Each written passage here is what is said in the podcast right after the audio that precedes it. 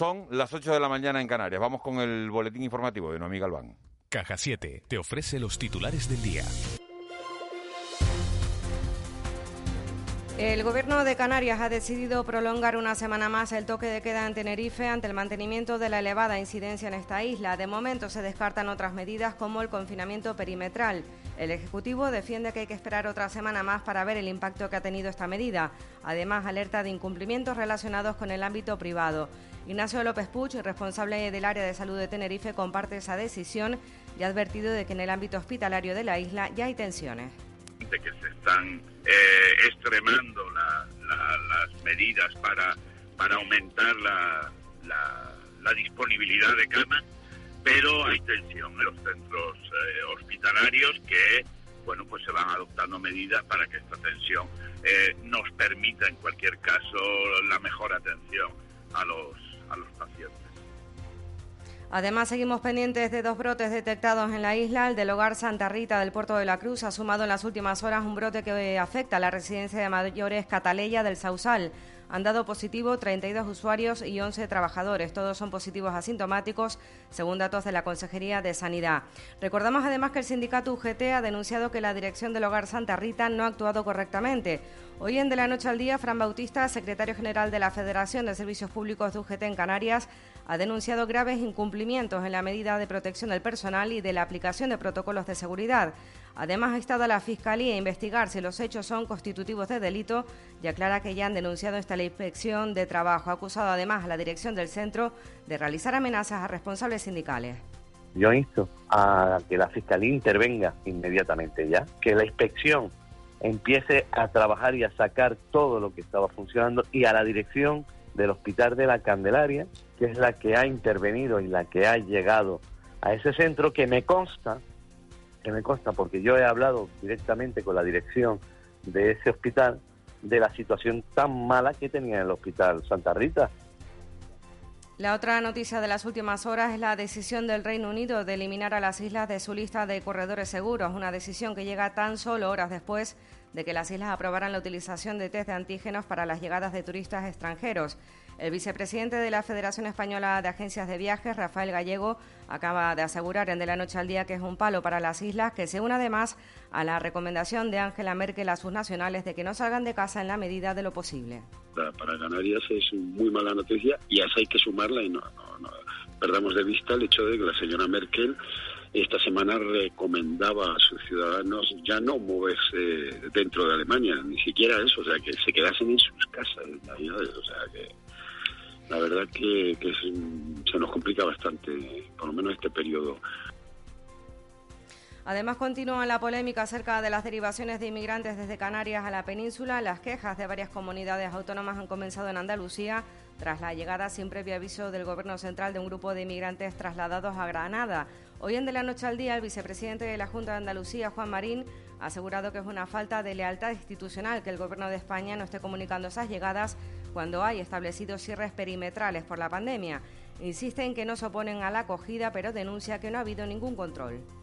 Andalucía recibe inmigrantes todos los días y estamos habituados a que esto suceda porque somos frontera sur de Europa. Lo que sí nos hemos quejado y además eh, de recibo es que con los cierres perimetrales de las comunidades autónomas eh, por motivos de COVID, como en este caso es Andalucía, el gobierno de España no nos comunique que van a llegar ciudadanos, vengan de donde vengan, para, bueno, para pernoctar o para eh, trabajar o sencillamente pues para, para pasear por nuestra comunidad autónoma y un último apunte, el presidente del Gobierno español, Pedro Sánchez, ha calificado de una gran noticia para la Unión Europea el acuerdo que ha permitido desbloquear los fondos de recuperación comunitarios. El desbloqueo de los fondos ha sido posible tras salvar el veto que habían planteado Hungría y Polonia. De esos fondos, 140.000 millones de euros van a corresponder a España hasta 2026 perfecto para poner en marcha tu plan de pensiones en Caja 7, porque cuanto antes comiences, más disfrutarás del mejor plan. Ven antes del 31 de diciembre y tendrás más incentivos. Plan de pensiones de Caja 7, una sabia decisión. Documento de datos fundamentales para el partícipe. Alertas de liquidez, indicador de riesgo, planes en promoción y condiciones en segurosrga.es.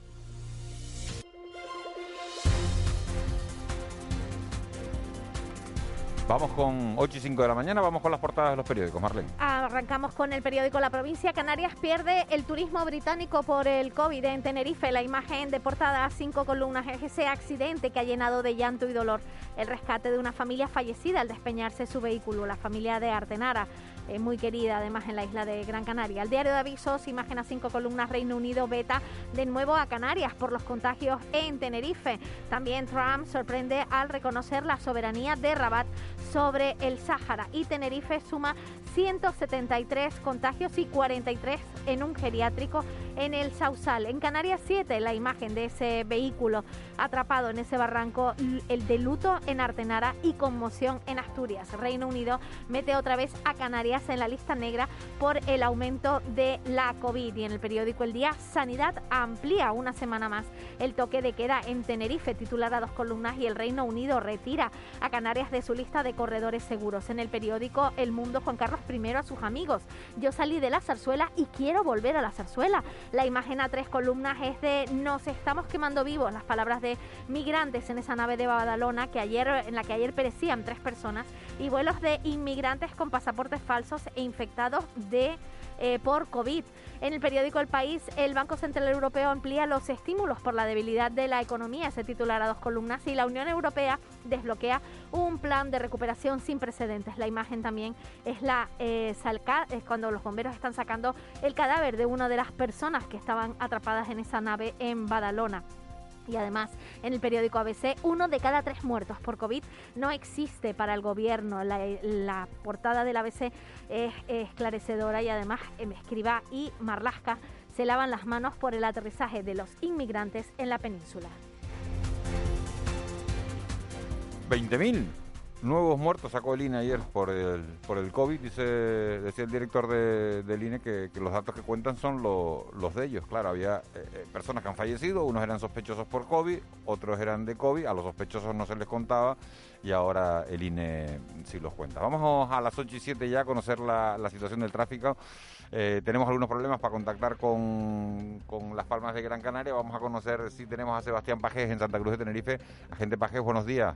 Hola, muy buenos días, Miguel Ángel. 8 y 7 de la mañana, ¿cómo está la situación en, la capital tinerfeña?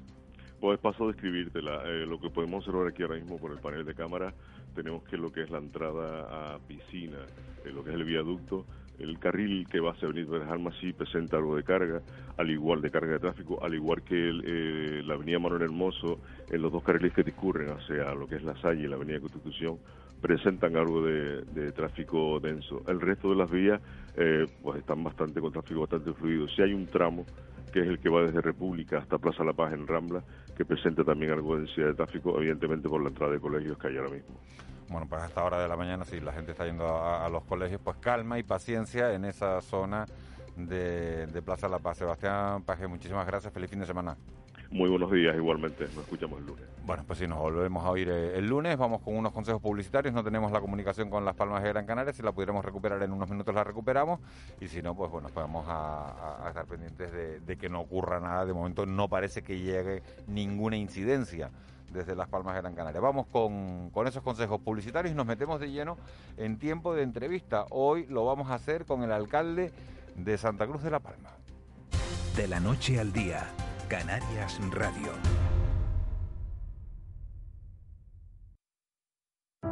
Regala vino regala Navidad. En el gusto por el vino, la mayor vinoteca y tienda online de Canarias, te lo ponemos fácil para que esta Navidad regales los mejores vinos. Diseña tu pack regalo de Navidad en la vinoteca de la calle San Sebastián 55 en Santa Cruz, con más de mil referencias en vinos canarios, nacionales e internacionales, o adquiérelos en la tienda online con servicio a domicilio, en 48 horas y sin coste en pedidos superiores a 50 euros. El gusto por el vino y el gusto por el vino.com, la mayor vinoteca y tienda online de Canarias.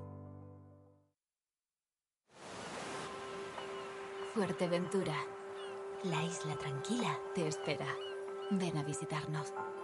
Patronato de Turismo de Fuerteventura. Esta Navidad ven a Buenavista. Compra en tu tienda de confianza, la que ha estado siempre contigo para ofrecerte toda la atención, protegerte y cuidarte. Además, disfruta de teatro, cine, actividades infantiles y sorteos. Esta Navidad yo soy Buenavista. Siempre imaginamos que el futuro estaría lleno de coches voladores, pero no. El futuro es movernos con una energía diferente y descubrir que no habrá un desafío imposible para esta gran isla, más conectada, inteligente y renovable. Celebremos las medidas de hoy para la isla del mañana. Descubre un futuro contra el COVID en juntosaldremosdeesta.com. Cabildo de Gran Canaria. 48 horas. 48 horas. 48 horas. Venta online en Jugueterías Lifer. Recibe tus juguetes en 48 horas. Jugueterías Lifer. Almacenes en Canarias. Lo recibes sin gastos de aduana. Y por compras superiores a 20 euros, el envío es gratis. Lifer. Juguetes para crecer.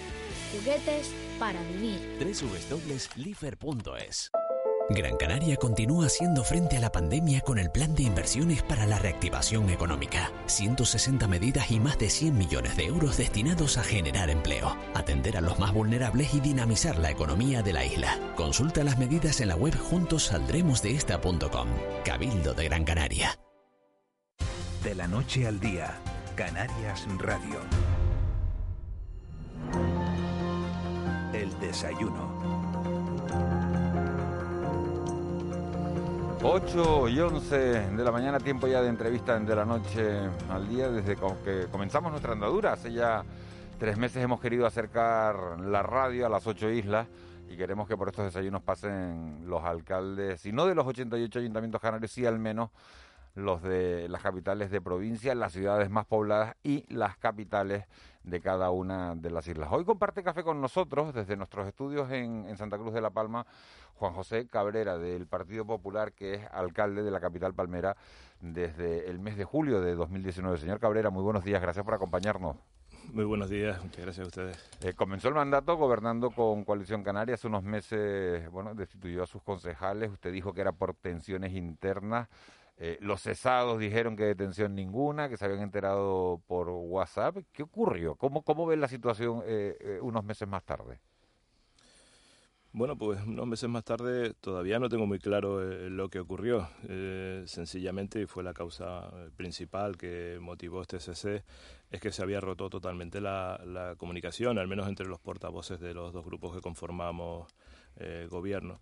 Eh, lo cierto es que nunca se dio una, explicación convincente, más allá de lo que se especulaba en, algunos foros, que podría ser alguna maniobra también para eh, colocarse con un, pacto con el Partido Socialista también, porque como sabes aquí en La Palma pues hubo eh, un pacto diferente en el, Ayuntamiento Capitalino que el que suscribió el Cabildo Insular y todo apuntaba que, que fuera el mismo pacto, por tanto se, se esperaban movimientos a lo largo de, de la legislatura y bueno, esto quizás puso nervioso a, los partidos que estaban pendientes de, esos pactos y bueno, pues eh, finalmente este fue el motivo que se aludió e insisto que al día de hoy todavía no tengo muy claro cuáles fueron los motivos que, motivó esa ruptura de comunicación que en todo caso fue unilateral por parte de, del portavoz de Coalición Canaria. Nos están oyendo, alcalde, eh, en, en toda Canarias, en, en, las ocho, en las ocho islas. Eh, ¿Cuáles son los retos que tiene por delante en estos momentos Santa Cruz de la Palma?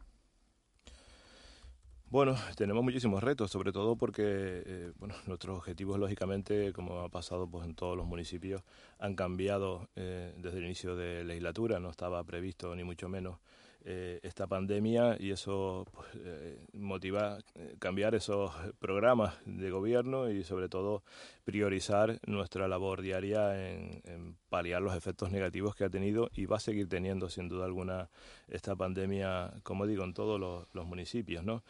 Nosotros no hemos querido eh, abandonar esos proyectos originales que pasaban por bueno, pues, acabar con un problema eh, grave que tiene el, municipio de Santa Cruz de la Palma en concreto, que es el problema de los aparcamientos. Ese era uno de los objetivos prioritarios y, como digo, lo sigue siendo al margen de que, evidentemente, lo, principal es cubrir esas necesidades básicas. Los servicios sociales son los, los que han tenido protagonismo en todas las administraciones y aquí no es diferente. Hemos apoyado tanto económicamente como también con recursos humanos este departamento para ir eh, de alguna manera como decía, pues eh, paliando esos efectos negativos. Y en todo caso, bueno, es compatible seguir pensando en el futuro. Algún día saldremos de esta crisis y, en ese momento tenemos que estar preparados para que esos proyectos puedan materializarse. Por tanto, en ese sentido, bueno, Santa Cruz La Palma, como sabes, era un municipio que, que estaba muy vinculado al turismo de cruceros. Ahora mismo ha sido un palo enorme para toda la economía, para el comercio local, eh, el que no exista esos cruceros. Apenas han empezado a llegar y los que llegan pues tienen muchísimas restricciones que impiden que esa actividad económica que se generaba en el pasado pues siga generándose de igual forma porque son eh, bueno pues cruceros que tienen programadas excursiones que no dan libertad a los turistas que, que, paseen que compren eh, libremente en los comercios y por tanto esas restricciones afectan muchísimo al comercio eh, la economía en general se está aguantando pues gracias a esos ERTES, gracias a medidas que están llevando a cabo las administraciones en ayudas a las pymes, en ayudas a los autónomos. También lo hemos hecho en el Ayuntamiento de Santa Cruz La Palma, pero como digo, eh, espero que pase pronto esta situación porque sobre todo municipios que tienen esa vinculación y, no creo que sea Santa Cruz La Palma el más vinculado al turismo precisamente, pero también, como digo, ese turismo de cruceros pues nos, nos había condicionado el desarrollo económico del municipio y quizás pues, buscado una vinculación muy elevada y que ahora mismo al no tener más diversificación en nuestra economía pues nos, nos estaba pasando factura.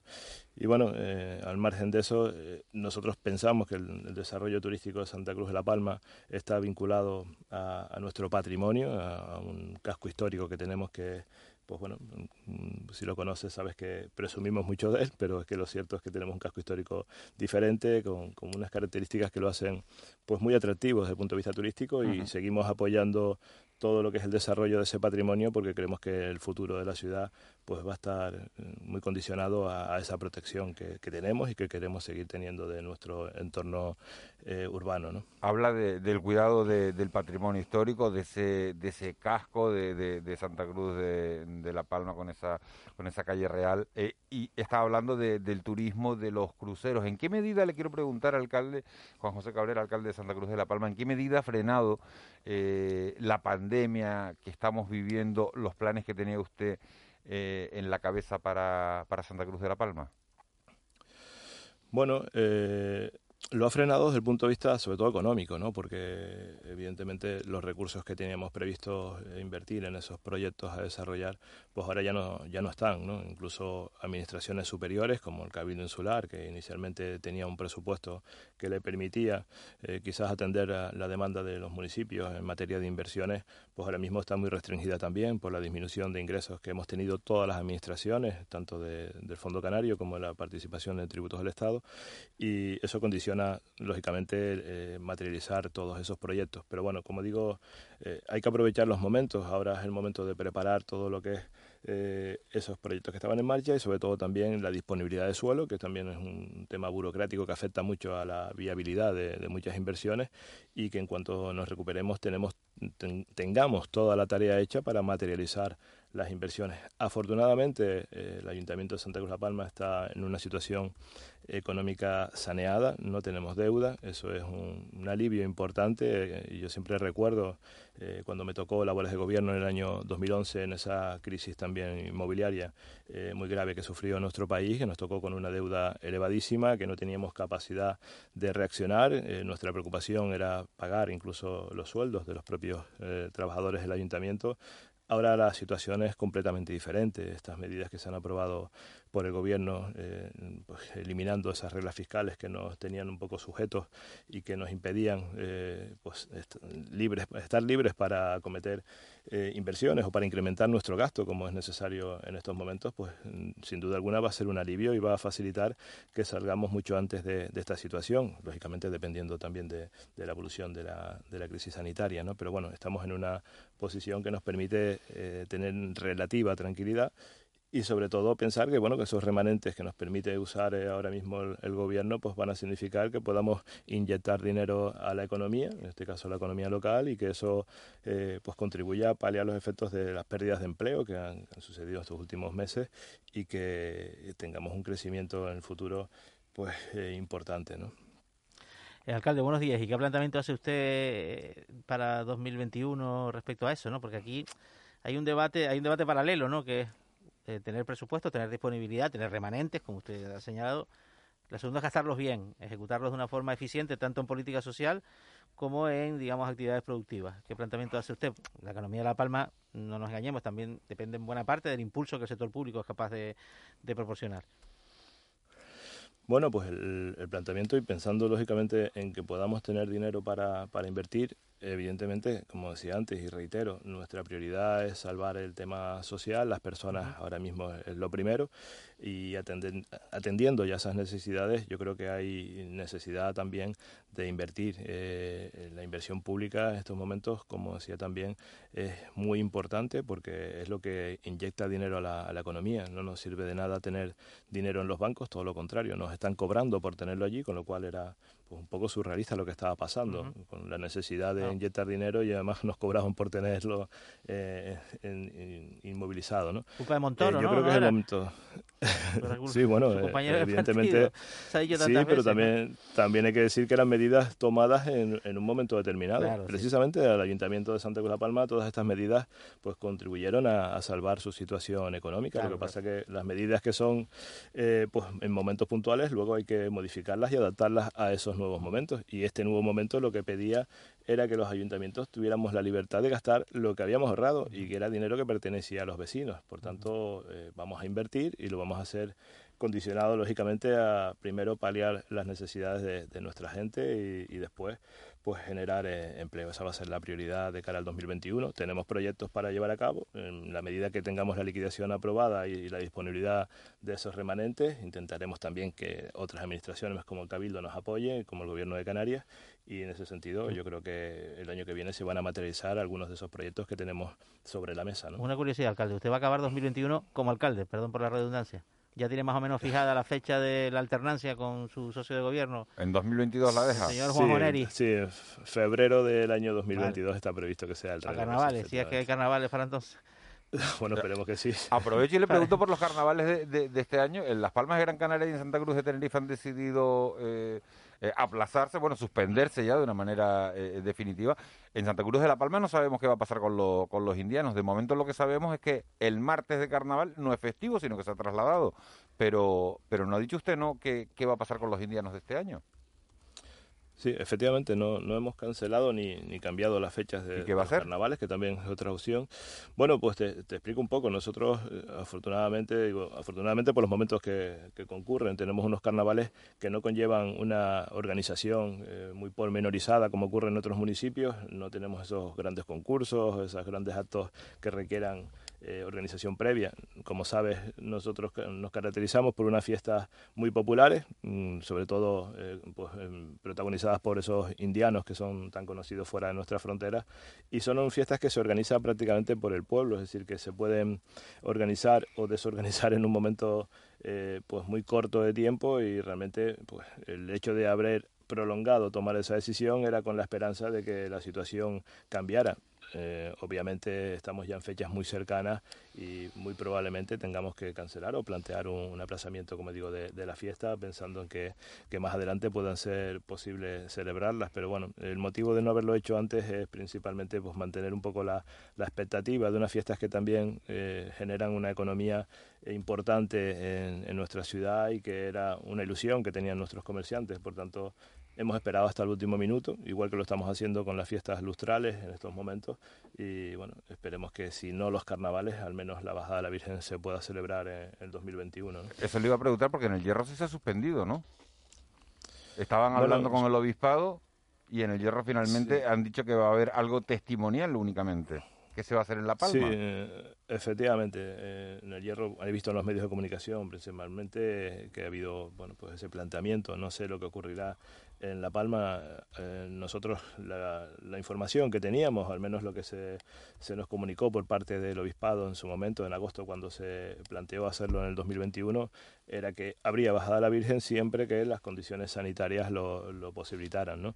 Eh, como digo, también en este caso tenemos un margen con respecto a la parte que nos ocupa, porque siempre insisto que la bajada de la Virgen no es un acto que organice o decida el ayuntamiento, sino que es un acto religioso y que depende por tanto, todas estas decisiones eh, por parte del obispado deben ser el, estamento que las las posibilite y en todo caso nuestra aportación a la fiesta, el carácter más festivo, la organización de los eventos, pues sí tienen unas limitaciones. En la bajada sí ocurre, como te estaba explicando, algo distinto a los carnavales. Aquí sí requiere una organización eh, previa con un plazo eh, suficiente que permitan la, celebración de los actos en unas condiciones óptimas y por tanto las decisiones se van a tener que tomar muchísimo antes que las que eh, hemos estado esperando para tomarla con respecto a los carnavales. Pero bueno, precisamente ayer manteníamos ya un consejo rector para aprobar el presupuesto de este organismo autónomo y bueno, la decisión fue esperar hasta el mes de enero para ver cómo evolucionaba eh, toda esta pandemia. Ahora estamos hablando mucho en el día a día, estamos oyendo hablar mucho de, vacunas, estamos pues teniendo quizás alguna expectativa de que la situación mejore hasta un punto de que nos permita hacer algo. No sé qué algo sería porque todo dependerá eh, de las condiciones de vida que tengamos en el futuro, aún teniendo la, la, posibilidad de vacuna. Y bueno, en enero espero que se clarifique un poco todo el escenario y que podamos avanzar un poco en la organización de esta fiesta, o por el contrario, y espero que no sea así, pues tomar decisiones más drásticas que, nadie desearía, ¿no? Eh, buenos días, eh, alcalde. usted ha dicho al principio de esta entrevista que uno de los objetivos de de su grupo de gobierno es paliar los efectos negativos de esta pandemia, como es lógico y normal. Eh, yo le quería preguntar eh, si puede ofrecernos datos concretos de los efectos negativos en términos sociales, si en Santa Cruz de la Palma está habiendo desahucios, si ha aumentado la pobreza, si hay más familias que requieren eh, ayudas de los recursos sociales. ¿En qué situación está Santa Cruz de la Palma en, este, en estos términos teniendo en cuenta, por otro lado, que en, que en cifras de pandemia, pues su situación es muy buena, ¿no? Sí, bueno, la, situación con respecto a la crisis sanitaria, eh, la verdad que la evolución en la isla de La Palma en concreto siempre ha sido positiva y lo está haciendo en estos momentos. ¿no? Eh, es verdad que bueno, los efectos negativos quizás no se corresponden con esa mejora en la parte sanitaria, porque es cierto que los, servicios sociales municipales pues, han sufrido una avalancha. No quiero ser tampoco muy drástico a la hora de calificar eh, lo que está pasando, pero bueno, es verdad que las limitaciones que han venido impuestas por ley eh, nos afectan igualmente, es decir, las restricciones de cara a los negocios de hostelería, los hoteles que mantienen todavía cerradas sus puertas en la isla, con lo cual hay muchísimos trabajadores que han perdido su, su trabajo o lo tienen mantenido con, con ERTES que, bueno, todavía están vigentes, pero que en un futuro próximo podrían estar en, en riesgo, ¿no? Y también pues, autónomos, en fin, eh, una serie de pequeño comercio que a pesar de que ha tenido la, la posibilidad de seguir abiertos, lógicamente sus ingresos no tienen nada que ver con, los, con los que tenían el año pasado ni con las expectativas para cubrir sus gastos. ¿no? Y eso ha repercutido muchísimo, de forma negativa, claro está, en la sociedad en general y es verdad, los servicios sociales eh, hemos tenido que apostar por ellos, como decía al principio, incrementando los recursos que tenían para destinarlos a, esas ayudas de emergencia, ayudas de primera necesidad, y también los hemos tenido que dotar de, personal extra, porque es cierto que en estos últimos meses se ha ido notando ese incremento de personas que han venido a tocar sus puertas por primera vez eh, solicitando esas ayudas. la verdad que la situación es bastante crítica, pero bueno, también hay que decir que hasta ahora eh, hemos tenido recursos suficientes para atender las demandas que nos han llegado y, creo, y quiero asegurar que las personas eh, que están en el municipio de Santa Cruz de la Palma con necesidad,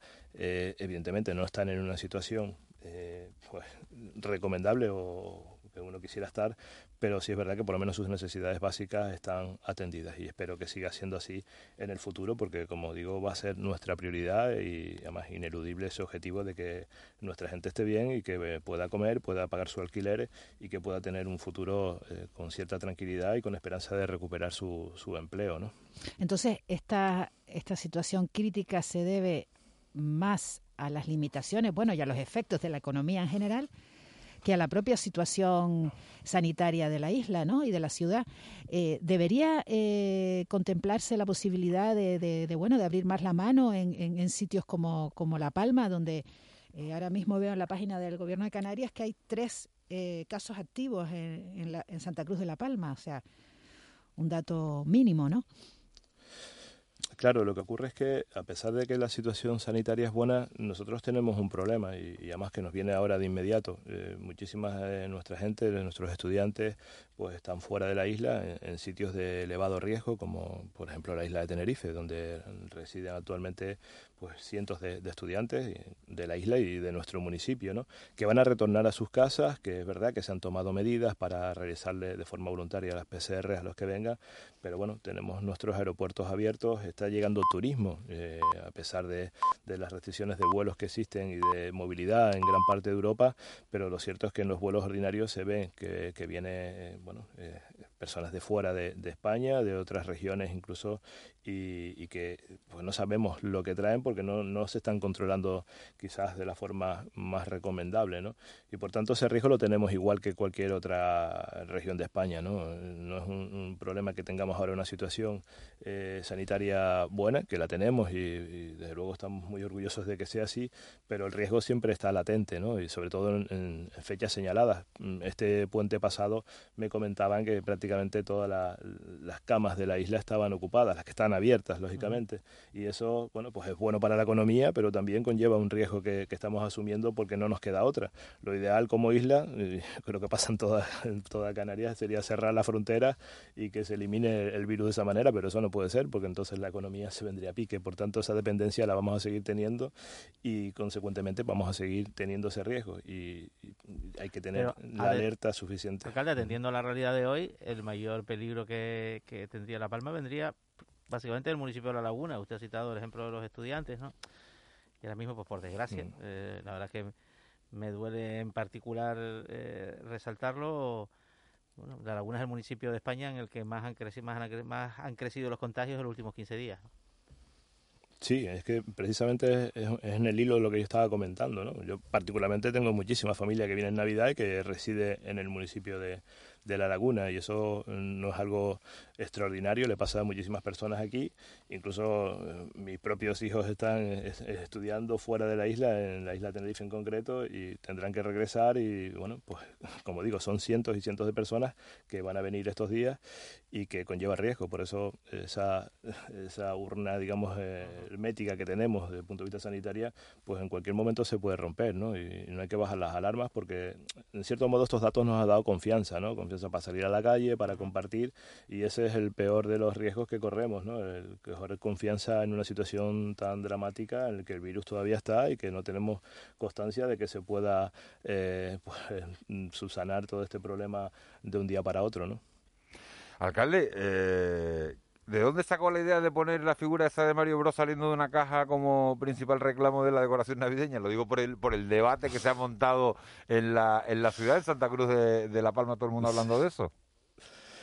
Sí, la verdad que bueno, eh, está ubicado en un sitio estratégico, pues la entrada a la ciudad y es una figura pues, poco vinculada quizás a, las fiestas de Navidad, pero bueno, también es verdad que está en un contexto de un regalo con una estrella y que bueno quiere representar pues la alegría de abrir un regalo con algún eh, personaje característico. Y, es verdad que muchos ciudadanos pues han, dado pero Mario Bros característico de la Navidad Bueno, como regalo, no me refiero que sea lo característico como un buey, una mula o un rey mago. Es, bajito, es bajito, pero... a los enanos no se parece tampoco, ¿no? no es que Bueno, era, era, una idea planteada, no sé, es que ni siquiera tampoco estaba pendiente de esto, ni, ni le he mostrado mucha atención, pero lo cierto es que... Pero la idea no fue suya. No, evidentemente no, no fue mía, pero bueno, que en cualquier caso te puedo decir, además ayer me pasaban varios links de, de revistas especializadas en temas de videojuegos nacionales que han dado eh, o han resaltado esta noticia, así que al fin y al cabo ha servido como atractivo turístico. Como el impacto mediático ha sido ha sido ha sido muy bueno, sí, la verdad que sí. Bueno, todo lo, malo tiene su parte buena y es verdad que mucha gente ha mostrado rechazo, otros no, y los niños en general, la verdad que les ha gustado muchísimo. O sea que lo, lo aguanta hasta Reyes, no lo quita, ¿no? No, evidentemente no se, va a quedar. Eh, yo creo que, bueno, más allá de la anécdota de, Mario Bros, yo creo que al fin y al cabo pues, es una figura bonita que tiene también su papel dentro de la decoración navideña de la ciudad, al margen de la opinión personal que pueda tener cada uno, incluida la mía, pero yo creo que al final, bueno, pues todo lo que se hace diferente también puede eh, ser objeto de, crítica. Eh, siempre ha sido así, seguirá siendo así, pero bueno, me voy a quedar con la parte positiva, que es la que decía antes, que al final hemos sacado de esa figura pues el, el nombre de nuestra ciudad a muchísimos sitios. Y no a modo de crítica, porque yo los artículos que he visto a nivel nacional precisamente no eran críticas, sino eran pues reconociendo que había una figura, bueno, en el mundo de, los videojuegos, que no, no, me muevo ahí, pero sí es verdad que esos artículos no, lo, no los ponían como algo negativo, ni mucho menos. ¿no? Eh, la última eh, pregunta de, esta, de estas entrevistas, alcalde, la suele hacer nuestro compañero Raúl García. Yo no sé si usted lo conoce, y no sé si se acuerda de él porque estuvo eh, en la inauguración del ascensor de Santa Cruz de la Palma. ¿Se acuerda de él? Sí, me acuerdo de él. Me acuerdo ¿Se acuerda de él? Raúl García, buenos días. buenos días, ¿cómo olvidarse de mí, no, José? Que pasamos cuántas horas juntos esperando la conexión. Compartimos un poquito, subiendo y bajando, sí. lo pasamos bien. Lo que pasa es que me molesta que no me haya contado a mí lo de Mario Bros, que lo tenía ahí guardado, y o sea, eso me ha tocado a mí un poquito, coño, que pasamos muchas horas. O sea, ¿qué pasó? ¿Para qué le guardo eso? No, no, la verdad que bueno, tampoco era un tema que yo conociera al detalle, ¿no? Me, he enfadado, no, sé, me he enfadado, porque pasado muchas horas, hablamos de todo y todo, y ahora lo de Mario Bros, de verdad bueno, que en, ese, en esa época ni siquiera lo tenía constancia de que sí iba a ser ese elemento decorativo, ¿eh? o sea que luego me disculpe esa falta de atención.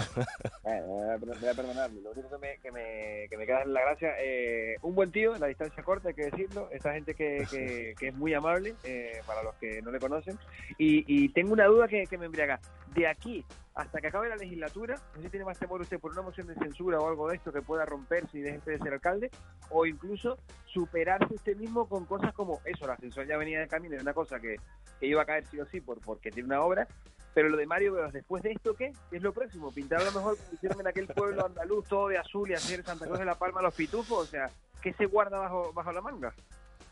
Bueno, sí es verdad que bueno, mi característica personal es no soy una persona que me conformo con, con, lo que hay, siempre intento hacer cosas nuevas, cosas que creo que pueden servir para, para mejorar eh, pues, la vida diaria de los ciudadanos, con proyectos grandes, porque a veces me gusta complicarme la vida con cosas que, que no ¿Pero qué le gustaría, José? ¿Qué, ¿Qué, le gustaría a Juan José antes de que acabe la legislatura? Decir, esto como yo fui alcalde, mira lo que quedó, pa, ¿qué? Bueno, ahora mismo, fíjate, mi obsesión, donde estoy metido un poco es en, la playa de Santa Cruz de la Palma. Estamos ahora en, pleno concurso de, los kioscos de la playa, que no tenía ningún equipamiento cuando llegamos y que hemos intentado pues, negociar con costas todo ello. Y vamos allá a una fase avanzada y espero que la playa cobre vida de aquí a, pocos meses. y después, eh, sobre todo... Eh, eso está bien. Miguel, te voy a apuntar una. Pregúntale tú si quieres por el edificio de correo. ¿Eso me lo va a contar o no lo va a contar? sí, bueno, también es verdad que ¿Eh? fue una de fue una de, de mis proyectos y además lo seguimos eh, contando con esa idea. Es verdad que ha cambiado un poquito desde, desde, que la retomé o la tuve en su momento porque era una idea vinculada al ascensor urbano que visitaste, que, que conllevaba el desarrollo del edificio con bueno con otro fin del que tiene ahora y con una, una cubierta aprovechada desde el punto de vista turístico. Pero bueno, la gente lo eh, pueda entender, el que no sea de Santa Cruz, perdón, alcalde, el, donde está el ascensor, Miguel, el edificio de correo un edificio precioso. La idea sería que se convirtiese en un hotel y la parte de la azotea en una terraza para poder disfrutar pues de lo que una terraza decir en cualquier ciudad, como en Las Palmas y, en cualquier otro punto de, del país. O sea que eso lo tiene entre ceja y ceja, Miguel. Así que apúntatelo por si acaso. Lo apunto, lo apunto. Lo pudo haber contado por aquí, ¿vale? Pero me quedo con lo de los kioscos de la playa, que le ha dado, que le ha dado una vida, a la, le ha dado más, más vida a la, a la ciudad y, y tiene que suponer, alcalde, un revulsivo, ¿no? Bueno, estamos precisamente estamos en todos esos trámites. Yo confío en que la playa la aporte a la ciudad muchísimo, sobre todo porque es una playa que tiene características muy buenas para la práctica de deportes de vela, que además ya no solo por lo que genera de turismo asociado a este sector, sino porque además tiene un impacto visual muy positivo para el visitante, ¿no? Y en esa línea es en la que estamos trabajando. Yo creo que hay que aprovechar las infraestructuras que han costado muchísimo dinero y yo creo que deben servir para algo. Y bueno, pues tenemos nuestro patrimonio, tenemos la playa y, en eso nos centramos para que eh, la ciudad prospere. ¿no? Te tengo que decir que además hay, hay muchísimas iniciativas eh, hoteleras, eh, pequeñas actuaciones hoteleras, pero ahora mismo se están tramitando muchas en nuestro municipio. Que, que tienen una expectativa de desarrollo en ese sentido muy importante. ¿no? Y uno de los pocos edificios de correos bonitos que hay en España, que tiene esa Ese es precioso, es verdad, Juan, ese es precioso. De los pocos, ¿eh? Esa arquitectura brutalista un poco, tal, pero en el caso de Santa de la Palma, la verdad que es un edificio así en la justo a la entrada de la ciudad que, que, francamente está muy bien. Así que aprovechelo. Bueno, que Correos dicen que está en crisis. Hasta aquí, hasta aquí lo, lo, vamos a tener que dejar. Juan José Cabrera, eh, alcalde de, Santa Cruz de la Palma, muchísimas gracias por habernos acompañado, por haber estado este tiempo de radio con, con nosotros y, y, toda la suerte del mundo. ¿Hasta, ¿Hasta qué mes me dijo de 2022? Hasta febrero. Hasta febrero de 2022, bueno, pues hasta, hasta febrero de 2022 y estaremos muy pendientes también a ver qué pasa con, con los indianos de, de 2021 y con, y con esa bajada de la Virgen. Gracias, alcalde. Muchas gracias a ustedes. Muy buenos días a todos. Muy buenos días. Un, abrazo muy grande. Vamos, 8 y 39, unos consejos publicitarios y nos metemos en tiempo de tertulia, en tiempo de mentidero. De la noche al día, Canarias Radio. Hola, soy un tomate y soy canario, como tú, como tu vecino. Sí, el que va cada día al campo y me cuida. Llévame a casa. Qué buenos somos los quesos canarios. No dejes que caduque. Pues yo soy una fruta de tu tierra. Llévame a casa. Los productos hechos en Canarias dan trabajo a miles de familias y generan ingresos a todos los canarios. Consume Canario. ICA Gobierno de Canarias. Siempre imaginamos que el futuro estaría lleno de coches voladores. Pero no. El futuro es movernos con una energía diferente y descubrir que no habrá un desafío imposible para esta gran isla más conectada, inteligente y renovable. Celebremos las medidas de hoy para la isla del mañana. Descubre un futuro contra el COVID en juntosaldremosdeesta.com. Cabildo de Gran Canaria. ¿Sabías que la economía sumergida tiene un impacto negativo en la calidad de vida de todos los canarios? Lucha contra la ilegalidad a través del buzón de denuncias anónimas de SEOE Tenerife en seoe-mediotenerife.com. Evita el fraude, es cosa de todos y todas. Proyecto financiado por el Gobierno de Canarias. Fundación CEPSA felicita a Amate, Funcasor, Atelsam, Aspercan y Afedes, ganadoras de los premios al Valor Social 2020 en Canarias. Sus proyectos permitirán poner el foco de atención en el cáncer de mama, la diversidad funcional, el trastorno mental grave, el síndrome de Asperger y en personas especialmente vulnerables a raíz de la crisis provocada por la COVID-19. En sus 16 ediciones, los premios al Valor Social han repartido 3 millones y medio de euros en España, Portugal, Colombia, y Brasil. 55 proyectos han visto la luz en las Islas Canarias gracias a ellos. En Fundación CEPSA damos a las ideas solidarias el valor que se merecen. Queremos avanzar hacia una isla cohesionada que atienda a todas las personas. Destinamos 100 millones de euros para apoyar el desarrollo de los 21 municipios a través del Plan de Inversiones para la Reactivación Económica de Gran Canaria. Consulta las inversiones de tu localidad en el mapa interactivo. Juntos saldremos de esta.com. Cabildo de Gran Canaria. De la noche al día, Canarias Radio. El mentidero. 8 y 42 minutos de la mañana de este viernes 11 de diciembre con la Navidad metida encima con los árboles de Navidad puestos ya prácticamente todo el mundo. Nos metemos en tiempo de tertulia. Siguen con nosotros Ángeles Arencibi y Juan Manuel Betancourt. Y se incorporan a, este tiempo de, radio José Reina. Que, José, ¿dónde estás? Buenos días. Muy buenos días. Pues recién llegado a Gran Canaria. Usted nunca sabe dónde está. Efectivamente. Claro, suben los contagios en Tenerife y te, y te vas para Gran Canaria. Me fui, me fui por patas y además que yo soy lagunero, pues con más motivos. O sea, me fui del centro de, de contagio para la Gran Canaria que parece, la verdad que es otro planeta ahora mismo, porque sin toque de queda y se ven las caras más alegres por aquí, sinceramente. Lo que se ve, ¿no? Lo que se ve por encima de la mascarilla. será, chaquete, será chaquetero, se mueve, se mueve de una isla a otra. Reina tiene, eh, eh, iba a decir doble nacionalidad, pero no, tiene... Doble eh, Vamos, vamos. Alberto Acosta, Lanzarote, buenos días. Muy buenos días a todos. ¿Cómo está? Acordándose todos de Tenerife hoy, ¿no? Sí, sí, sí, por distintos motivos, ¿no? Pero sí, sí, sí, sí.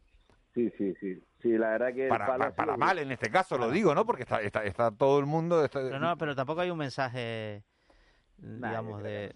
Ojo, vamos a ver, la, cuarentena británica para Lanzarote es una, una, noticia pésima. Para Tenerife también. Al final... No, para Lanzarote nos mata, el 60% es británico. Exacto.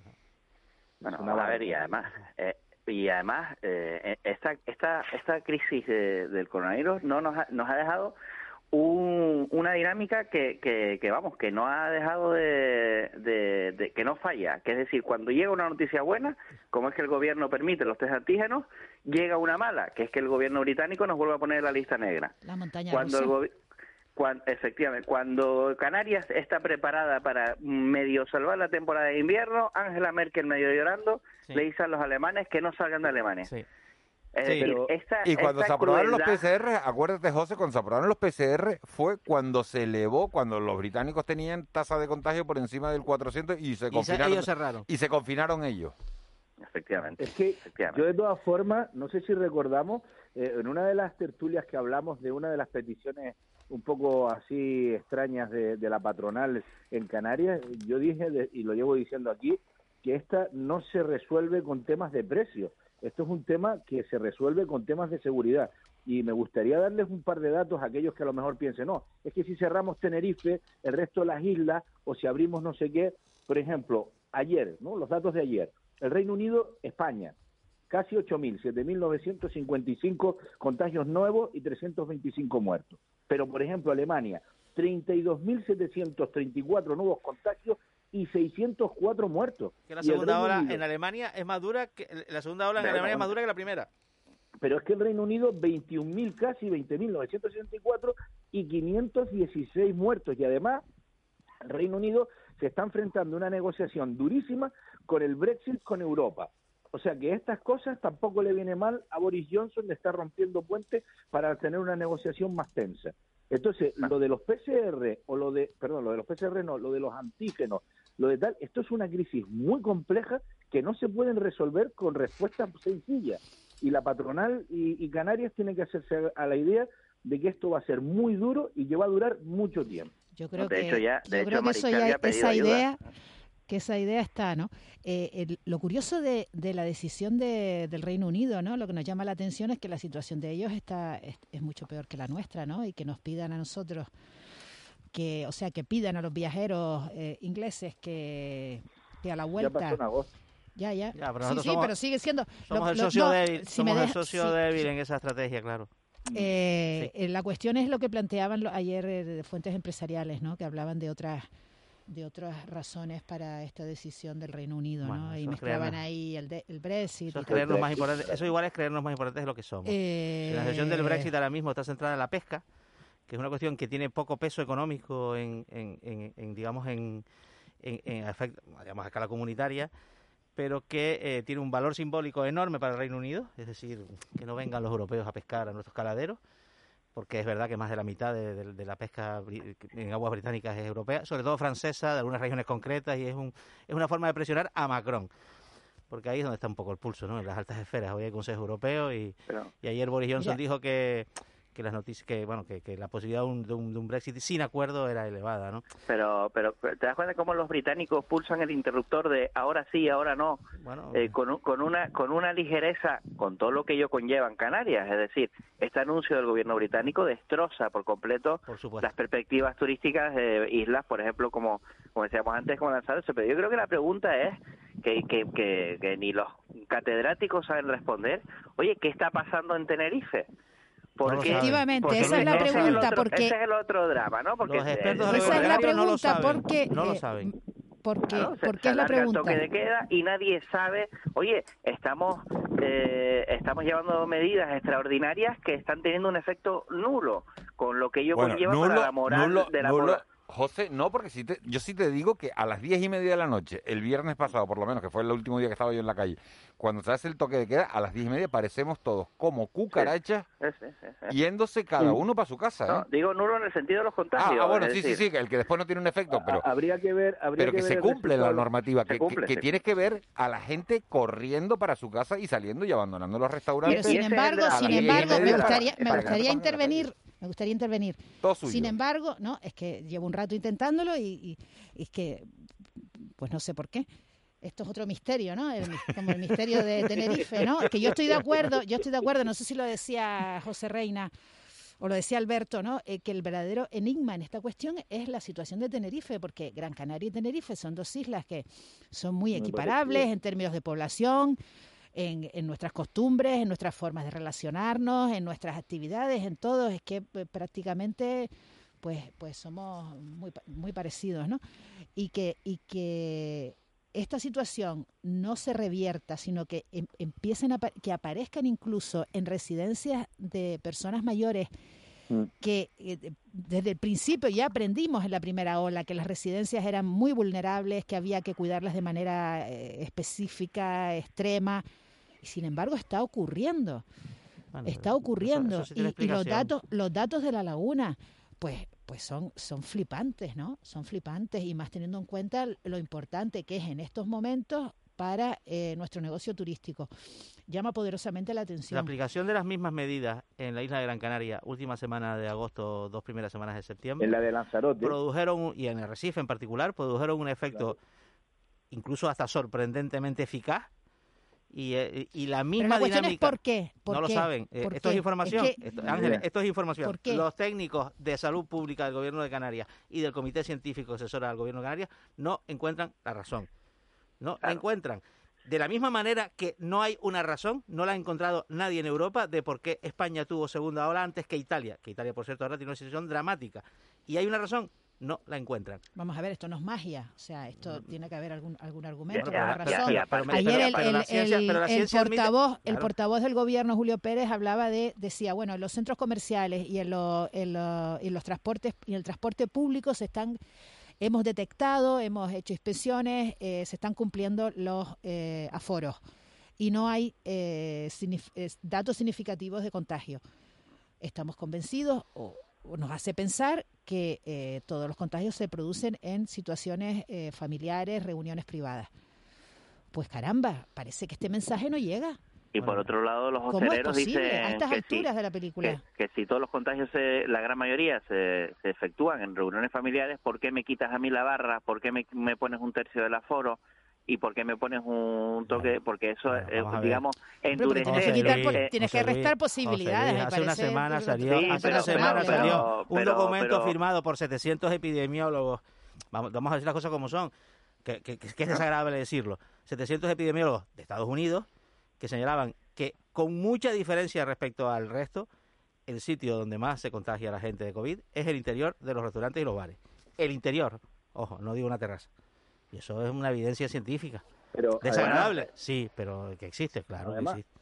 Habría que preguntarse cómo estaría Tenerife sin esas medidas es que poner, poner una, serie de medidas y decir que no funcionan porque los contagios mm, siguen subiendo. Miren si ustedes, por ejemplo, países como Bélgica o como Holanda, cuando no tomaron medidas, han como acabaron. Los mismos alemanes que han que han un poco frivolizado en esta segunda eh, ola y, vimos manifestaciones en Berlín y tal. O sea, las cosas no son solamente las medidas que se toman y en, el, en la situación en la que está, sino que si no las tomas, ¿hacia dónde ah. llega? Y hay mucha incertidumbre, hay muchas cosas que no sabemos todavía. más, allá del, más allá de la economía del negocio turístico, eh, oye, también tenemos que mirar esa economía local, esa, ese, ese, ese, esa economía, ese comercio de barrio que, que está habiendo como día a día pues mueren una lenta agonía, eh, cada día cierran comercios, cierran bares, eh, digamos que son los grandes olvidados en el sentido de, oye, no están llegando turistas y el sector hotelero está muy fastidiado, pero es que nosotros estamos cerrando y estamos muriendo también,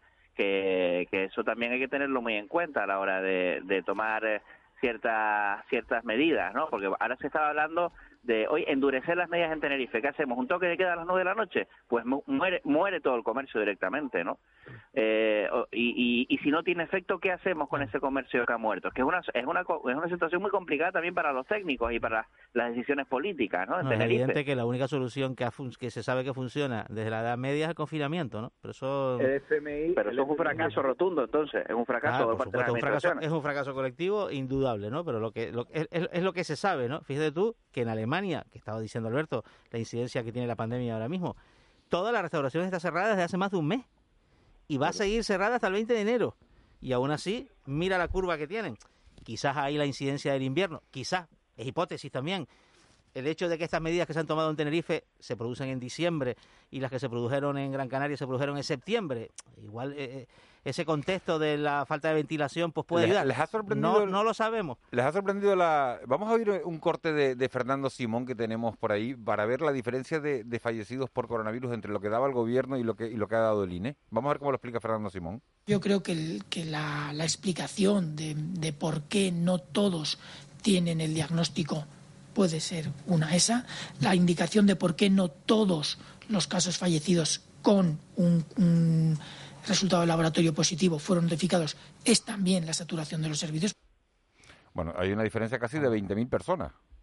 En el número de muertos. En el número de muertos. Sí, bueno, dice que, que se incluyen a los que murieron con síntomas compatibles, ¿no? es importante esto. Hombre, yo creo que sí que es importante, claro, el, saber la verdad de lo que está ocurriendo, claro que sí, que es importante y saber exactamente cómo nos está afectando la pandemia y a quién está afectando. Yo creo que, es una cosa fundamental, ¿no? La, la, información es la que te permite después tomar decisiones, ¿no? Y sobre todo porque en situaciones dramáticas y catastróficas como la que estamos viviendo, lo mínimo es, digamos, mm, que las autoridades competentes transmitan confianza veracidad y, que no bailen, que no estamos hablando de 10 o 15, sino de 20.000 de diferencia, ¿eh? O sea, es una cosa grave esto, ¿eh? pero si politizamos el asunto, que es lo que ha ocurrido en España, ¿no? Es que 20.000 menos es un dato bueno y 20.000... No no, no no, lo digo por ti, no lo sabes perfectamente por qué lo digo. El incremento de la mortalidad en este año respecto al pasado es lo que nos dice, lo que nos señala la huella de la COVID. No solo por los muertos, digamos, diagnosticados como positivos, sino por todos aquellos que digamos que han, también son víctimas de la saturación asistencial que ha provocado la pandemia. Y que desde luego esto es inequívoco, inequívoco, provoca fallecidos por falta de atención, porque no voy a urgencias, porque voy a urgencias que me contagio allí, y en personas mayores y en cuestiones, digamos, de determinadas patologías como, como las oncológicas, lógicamente esto tiene un tributo Pero, Juanma, estos que se incorporan al número de fallecidos son los COVID son casos eh, que han muerto con síntomas compatibles, compatibles, o sea, no son personas que han muerto de un cáncer no tratado. Pero lo que quiero decir es que el saldo, el saldo de la pandemia es el incremento de mortalidad. Claro, es que la pandemia afecta a todos. exactamente, también son víctimas de la pandemia. Las personas que a lo mejor por no haber ido a urgencias, por a lo mejor no haber recibido la atención especializada que precisaban en un momento de gran saturación del sistema sanitario, pues también han, han acabado falleciendo. ¿Son víctimas de la pandemia? Sí lo son, aunque no tuvieran el virus en su cuerpo, es evidente. Y después están los que se les ha adelantado la muerte, que también habría que eh, contabilizarlos. Por ejemplo, la gente aquí en Lanzarote, la mayoría de los fallecidos son gente con COVID, pero difícilmente han fallecido personas que no tuvieran ninguna otra patología. La verdad que lo del COVID, por ejemplo, en Lanzarote no ha causado grandes estragos en personas relativamente sanas, pero sin embargo en gente que ya tenía enfermedades muy complicadas les ha les ha acabado les ha acabado llevando pues mira, a la, peor de las soluciones, ¿no? Pero, pero también habría que diferenciar qué gente está con COVID y qué gente está por COVID, ¿no? O sea, que ese es un dato que nunca hemos acabado de tener y que es imposible prácticamente todavía. Claro.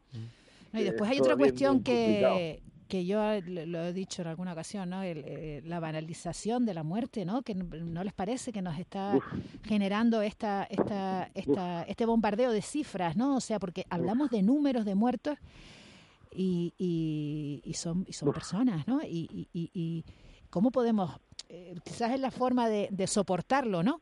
El, el, verlo de esta manera es la forma de soportarlo, porque si lo viéramos como real, lo que realmente es, estaríamos estaríamos en pero, el mayor pero el mayor ejercicio de banalización también lo perpetró el gobierno nacional cuando después de cuántos fueron 30.000 muertos. Eh, sacó una campaña diciendo salimos más fuertes. Cómo que salimos más fuertes oiga cómo que salimos más fuertes Salimos tocados, salimos marcados. Y encima luego llega la segunda hora, pero eso es aparte. Pero incluso en aquel momento el decir, bueno, pero hay algo que celebrar. Esto no es una guerra que hemos ganado. Esto es una derrota colectiva, ya lo es. O sea, esto, es, que es un trauma colectivo. hemos perdido de, inicio. O sea, la guerra la hemos perdido. Nos hemos enfrentado a un enemigo que ya tenía la guerra ganada de entrada. Lo único que hemos hecho nosotros como sociedad es recluirnos tras la trinchera y esperar a que pase claro, pero la guerra la hemos perdido. pero es verdad lo que dice Ángel, el nuestro cerebro está formateado así, ahora 300 muertos nos parecen una buena noticia.